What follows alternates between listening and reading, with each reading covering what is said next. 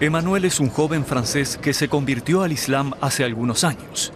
No fue una decisión fácil, nos dice, y admite que en su búsqueda de la fe verdadera también se apartó del buen camino.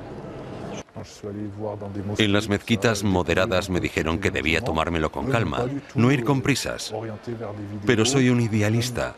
Creo que el mundo es injusto y no tenía tiempo que perder. Por eso busqué en Internet. Allí es fácil, pasas de una página a otra.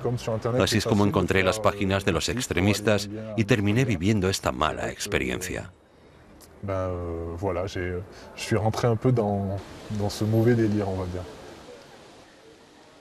Emanuel es uno de los pocos que confiesa haber buscado contacto con círculos extremistas.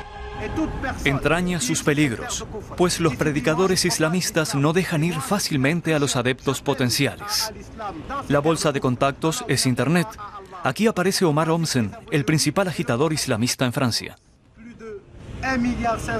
Los musulmanes somos una gran comunidad de más de mil millones y medio de personas, pero entre nosotros hay un grupo muy especial, el de los elegidos, estas palabras convencieron a cerca de 700 jóvenes franceses que decidieron sumarse a la Guerra Santa en Siria.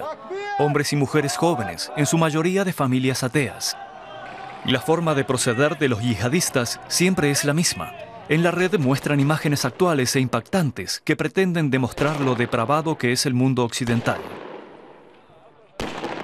Euh, Te convences de que hay un gran complot y que tras él están los judíos, el mundo financiero y Estados Unidos. Te vuelves paranoico y ves el mal en todas partes.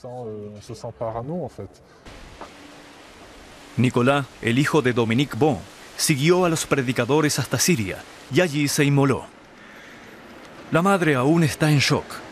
Nicolás fue la víctima de una red islamista sin escrúpulos tras su muerte, solo recibió un escueto SMS diciendo que su hijo estaba ya con Alá. Ni siquiera me entregaron su cuerpo. Por eso me gustaría ir a Siria y recoger un puñado de tierra del lugar donde está enterrado. Así por lo menos tendría algo que me permitiría llorar su muerte.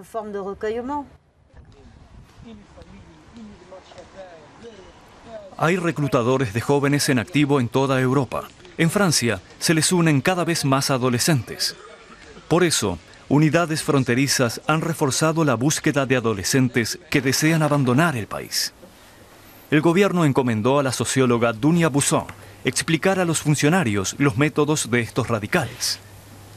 Dado el caso, también capacitan a los padres para identificar los primeros signos de una radicalización religiosa. Los islamistas prohíben a los jóvenes comer comida occidental y les dan una lista de conservantes y colorantes a evitar. Les ordenan tirar a la basura las botellas de alcohol de la casa, incluidos los perfumes, romper las cortinas si tienen estampada alguna imagen y tampoco pueden escuchar música. El objetivo de estas manipulaciones es aislar a los jóvenes. Cuando se han ablandado lo suficiente, unos intermediarios los contactan con pasajes a Siria ya preparados. Luego es muy difícil que los jóvenes se echen atrás.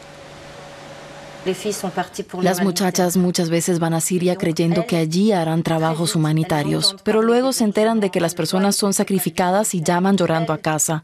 El shock hace que vuelvan a ver la realidad. Sin embargo, cuando llegan a Siria, la mayoría de los jóvenes están perdidos. Al final, la madre de Nicolás renunció a pedirle a su hijo que lo dejara, ya que éste vivía en otro mundo.